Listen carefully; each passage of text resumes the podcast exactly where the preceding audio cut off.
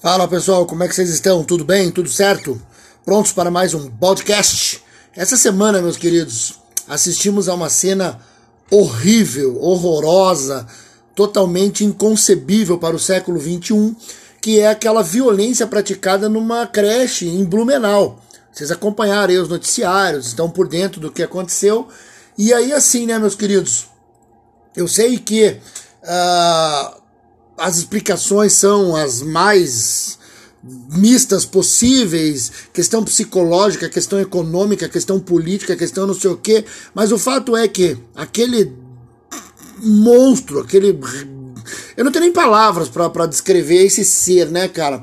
E aí é óbvio que, como historiador, a gente vai tentar, né, a gente analisa a questão ligada à sociedade. A gente sabe que vivemos tempos difíceis, né? A gente vive um tempo onde líderes pregam a violência, líderes pregam a intolerância. E isso é, é, é cada vez mais frequente, né? Pessoas doentes, como aquele monstro ali de Blumenau, vem praticando isso com uma grande frequência. Então, é óbvio que nós temos um problema social, não é uma questão de uma pessoa que tem problemas mentais. A gente, infelizmente, está colhendo o que a gente plantou nos últimos, sei lá, quatro, cinco anos. E aí, por coincidência, eu terminei essa semana, né, estava fazendo a leitura de um livrinho chamado Sobre a Tirania: 20 lições do século XX para o presente, de Timothy Snyder, publicado pela Companhia das Letras tem tudo a ver com o contexto pelo seguinte: o autor faz uma análise da realidade dele, os Estados Unidos governados por Donald Trump, com métodos nazistas de controle da sociedade. E aí eu estava lendo o livro, vi essas notícias, as notícias da semana passada, né, do ataque à escola, do assassinato a uma professora de 70 e poucos anos, e aí pensando nessas coisas da atualidade, e também nessa analogia, vamos tentar entender o Brasil. Faço esse podcast hoje como uma pequena resenha dessa obra. E aí se liga, porque pesada, o tema é forte. Paulada na Moreira, rola a vinheta.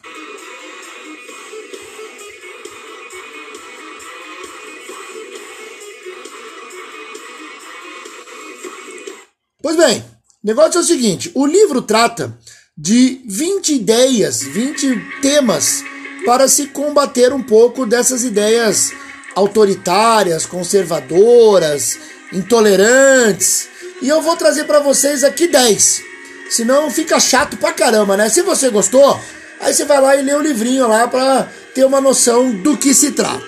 Pois bem, lição número 1. Um, não obedeça de antemão sair cegamente, ah, viva! Ah, ah. A maior parte do poder do autoritarismo é concedida voluntariamente.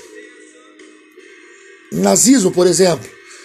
É, em tempos como este, as pessoas calculam que um governo mais repressivo pode ser mais interessante, pode ser mais cuidadoso, porque ele garante a sua segurança. Isso não é verdade. Isso não aconteceu no nazismo, não aconteceu no stalinismo, não aconteceu em nenhum regime onde existiu esse tipo de autoritarismo ou repressão. Até como exemplos aqui, eu cito para vocês assim: a Alemanha, depois de 1932, permitiu a formação do governo de Hitler. Ele não tomou o poder à força.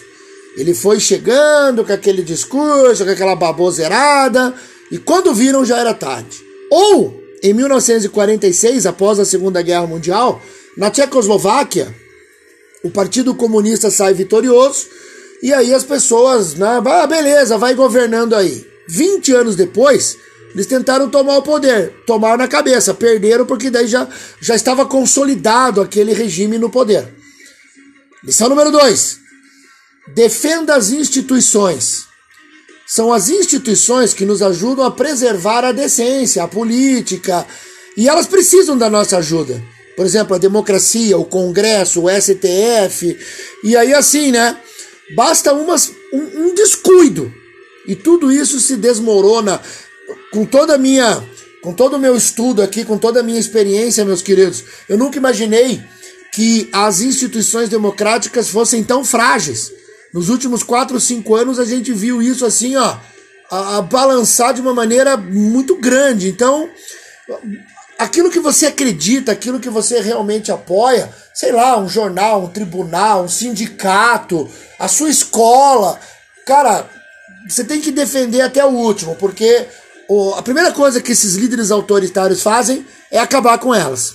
Uh, um exemplo muito claro disso é a situação Lógico, a gente vai fazer menção muito grande aqui ao nazismo, que quando eles chegam ao poder, eles eliminam qualquer forma de democracia, eliminam qualquer forma né, de discurso e mantêm-se né, de maneira violenta nesse, nesse poder. Pois bem, lição 3. Cuidado com o Estado de partido único. Cuidado com o Estado que vai trazer aquela ideia de só eu posso governar, só eu posso, é, só eu tenho as ideias, só eu estou correto. Porque um partido único é o que a gente vê no nazismo, no fascismo, no stalinismo, no maoísmo. Então, infelizmente, quando você retira o discurso, retira o adversário, você não tem mais discussão, você não tem mais é, diversidade. Então, olha só, vote, participe, concorra, porque assim, vamos pensar, na lição 2 e na lição 3, tem aquela coisa assim, né? Eu ouvi esse discurso muito grande no Brasil nos últimos tempos. Fecha o Congresso, só tem ladrão lá. Fecha o STF, só tem ladrão. E aí, óbvio que eu faço aqui uma analogia que é a seguinte: você tá com uma unha encravada, você corta o dedo? Acho que não, né? Então, se o Congresso só tem ladrão, o que, que nós temos que fazer? Deixar de votar nesses ladrões.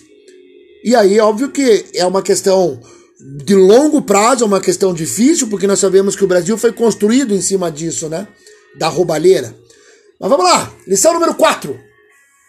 Assuma sua responsabilidade com o mundo. Símbolos de hoje possibilitam a realidade do amanhã.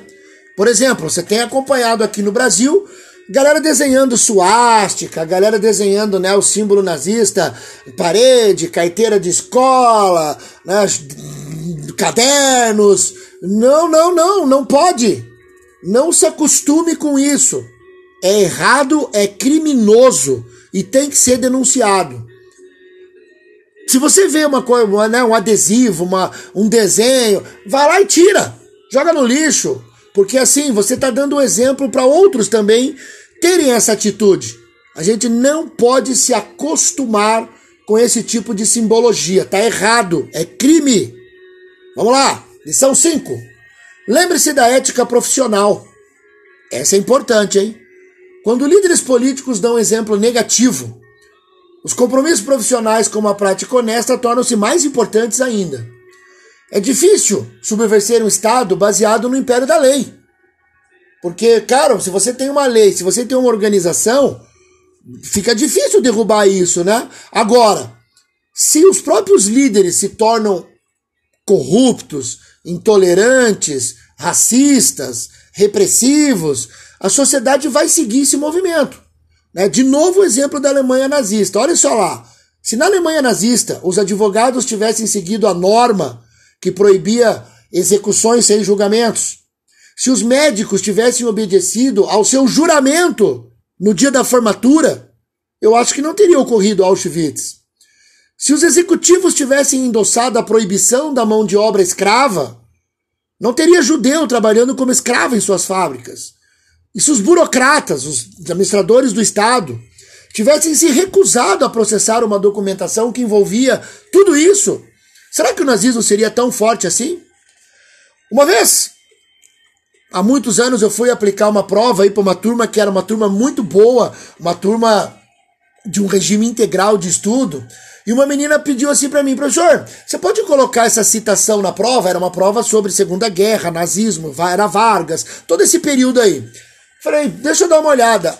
Cara, a citação dizia assim: era uma frase encontrada numa parede em Auschwitz. Uma pessoa que estava presa a morrer, ela escreveu assim: não foi o Hitler que fez isso. Foram pessoas estudadas, foram médicos, advogados, generais, burocratas. Eduque melhor suas crianças no futuro. para que não façam isso novamente. Aquilo me tocou tanto que eu coloquei na prova ali como uma como um cabeçalho. E depois eu vim descobrir que aquela pessoa que fez aquela citação era um parente distante daquela menina, que não tinha sobrevivido à Segunda Guerra graças a esse tipo de coisa. Então, pessoal, cabe a nós cuidar da sociedade, cuidar da, da, do que acontece na sociedade. Lição 6. Cuidado com grupos paramilitares. Quando pessoas armadas começam a tomar para si o cuidado da sociedade, o cuidado né, da, da, da segurança da sociedade e não fazem parte da segurança da sociedade, isso é muito perigoso. Na Alemanha nazista surgiram tropas como a SA, a SS, na Hungria existia a Guarda Vermelha, na China de Mao Zedong também existiu a Guarda Vermelha, e eles foram se associando às Forças Armadas e de repente eles estavam cuidando das próprias Forças Armadas. Isso é perigosíssimo, né? Os Estados Unidos, por exemplo, enfrentam uma situação muito complexa que são esses grupos paramilitares que tomam conta das fronteiras. Eu já vi vários filmes com essa temática, né? Um maluco lá, metido a Rambo, né? Metido a, a, a Chuck Norris, fica patrulhando a fronteira com um rifle, com uma metralhadora, e todo mundo que ele vê, ele mete bala, cara. Não é assim que funcionam as leis. Certo? Lição 7. Trate bem a língua. Evite proferir as frases que todo mundo usa. Tipo, ah, sei lá, essas frases comuns de internet. Uh, uh, PT ladrão. Bolsonaro maconheiro, sei lá, essas coisas assim, essas bobeiras assim de internet, saca? Reflita. Porque assim, tudo que você fala e transmite pela internet fica muito reforçado, fica muito forte, aí vira jargão, né? Aí vira aquela coisa, tipo, todo mundo fala, mas ninguém sabe de onde veio. Leia livros. Muito importante isso. Livros, putz, são, são fundamentais. Vou dar um exemplo. Na atualidade, os políticos levam seus chavões para dentro da televisão. E aí o que acontece? A televisão vai repetindo, vai repetindo, vai repetindo, aí a transmissão daquelas imagens, e aí você cai num looping, cara, que tudo acontece tão depressa que toda notícia num jornal é urgente. Já perceberam isso? Toda notícia é urgente, até ser desbancada pela próxima notícia.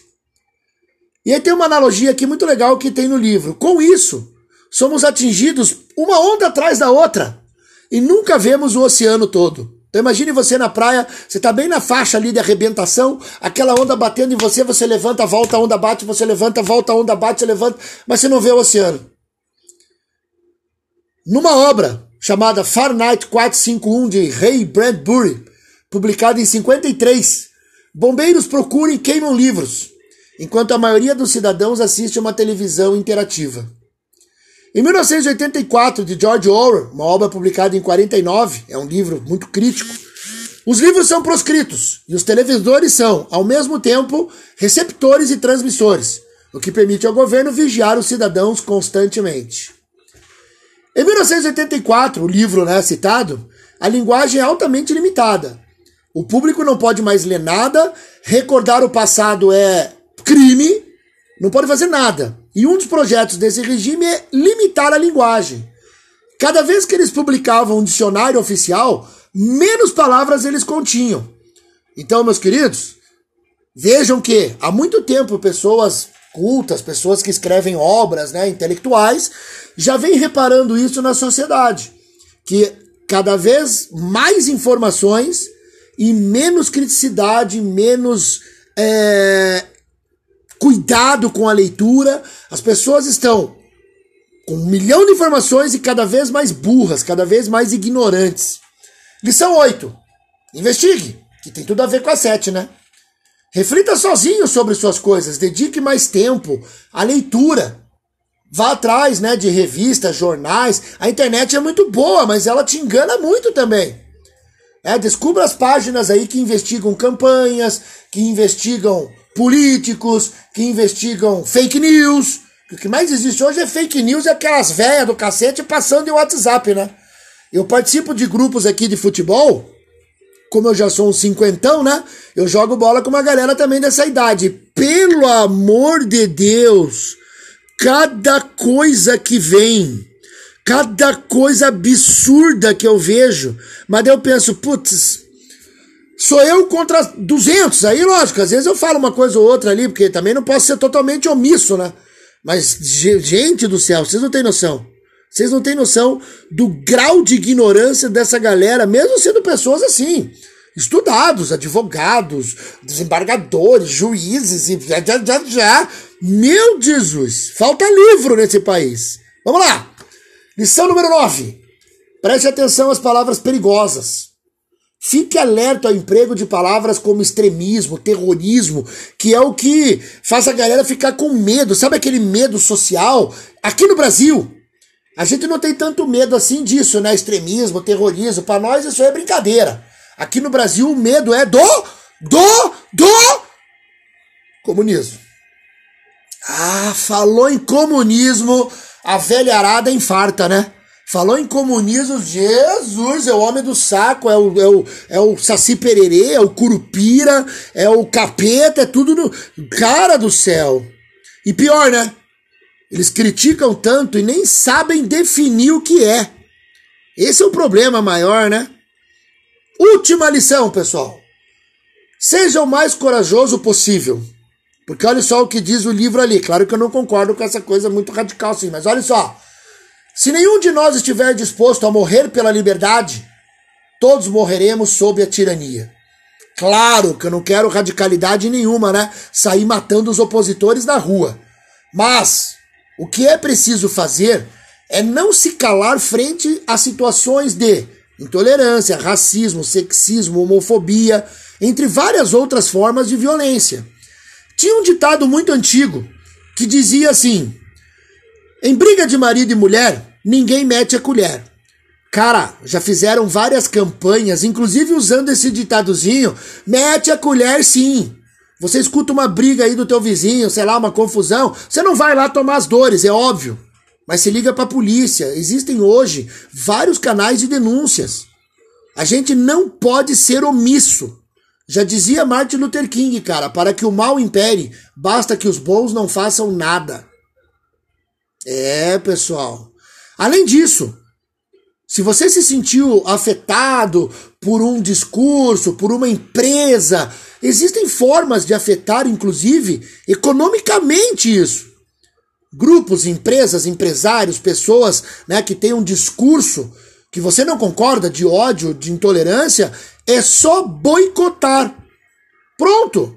O teu grupo, né, a tua galera ali não vai mais lá naquela, naquela, sei lá, naquela loja, não vai mais naquela balada, não vai mais na não, não consome mais o produto desses caras. Pronto. Claro que é, mas a gente é só meia dúzia, bodão, não interessa. Na Índia, o Gandhi começou o movimento com meia dúzia de pessoas. E quando ele viu, tinha milhões com ele praticando boicote, praticando o, o prejuízo. Cara, a pior coisa que existe é o prejuízo econômico pro cara ali, né? Ele tem que sentir no bolso que a língua dele é ruim, que a língua dele é muito comprida. Bom, meus amigos, eu citei para vocês aqui 10 lições. O livro tem outras 10. Se você curtiu ali, ó, vai fundo lá, vai atrás do livro. É, ele é muito fácil de entender, ele é, ele é cheio de exemplos. E se você estiver assim, com um tempinho, né? Gostou da obra? Vai lá, cara, se informa. Se tornem pessoas melhores. E olha só, graças ao meu amigo ali, o professor Felipe, eu descobri assistindo uma aula dele ali de sociologia que eu sou milionário e não sabia. Tava vendo a aula do cara ali, daí ele falou: Ó, oh, existe um capital cultural. Aí eu, pô, como assim? O que, que é isso? Capital cultural, segundo a sociologia, é a sua condição de leitor. Quanto mais livros você lê, mais capital cultural você vai ter.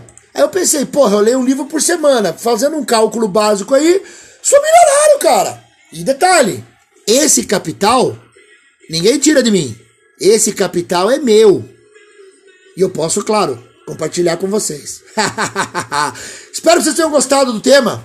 E ao fundo, vocês ouviram o, o álbum Hate in the Room, do grupo YouTube que sempre abraçou causas humanistas ao longo de sua longa carreira. Meus queridos, fiquem mais um pouquinho aí com o YouTube e até a próxima. Valeu!